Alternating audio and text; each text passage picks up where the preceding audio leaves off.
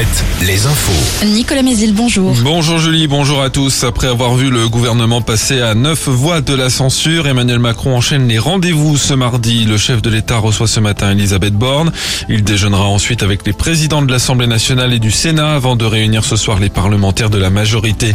Le rejet des motions de censure a entraîné, a entraîné de fait l'adoption de la réforme des retraites. De nombreuses manifestations spontanées se sont de nouveau formées hier soir en signe de protestation à Angers notamment où les forces de l'ordre sont intervenues pour disperser les derniers manifestants. De nouvelles actions sont annoncées dès ce matin, notamment aux Herbiers, à Angers et à Cholet, alors que la grève se poursuit dans plusieurs secteurs. À la SNCF notamment, toujours des perturbations, 4 TGV sur 5 en circulation, 6 intercités sur 10, 2 tiers des TER, poursuite des blocages dans les raffineries, les dépôts de carburant. La situation se tend pour les stations-service dans certains départements.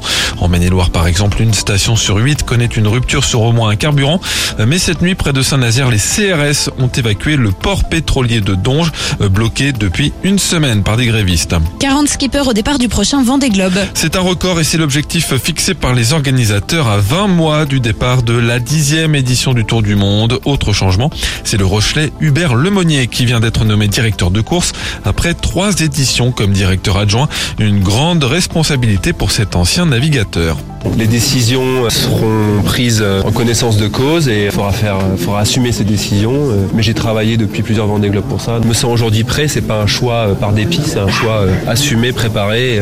C'est une vraie volonté depuis le départ d'être directeur de course. Il y aura bien sûr beaucoup de stress. C'est un rendez-vous à grand enjeu. Mais j'ai confiance dans l'équipe. En foot, Kylian Mbappé sera le nouveau capitaine de l'équipe de France. L'attaquant du PSG a accepté la désignation par Didier Deschamps hier soir et succède ainsi à Hugo Lloris qui a pris sa retraite internationale. Il portera le brassard pour la première fois vendredi soir face aux Pays-Bas au Stade de France. Plusieurs rendez-vous de basket ce soir, un match décalé de la 24e journée de l'élite. Cholet joue à Gravelines et en National 1, un match qui avait été reporté il y a une dizaine de jours, les Sables d'Olonne contre Pont-de-Cherruy. Enfin, en hockey sur glace, début des demi-finales de la Ligue Magnus. Premier match ce soir pour les Ducs d'Angers à Rouen. Le temps, passage d'une perturbation avec un peu de pluie, retour du soleil à la mi-journée avec un petit risque d'averse. Côté thermomètre, autour de 15 à 16 degrés cet après-midi. Très bonne matinée à tous. Alouette, Alouette. le 6-10. Le 6-10 de Nico et Julie. Et très bon début de journée avec Alouette, c'est mardi. Et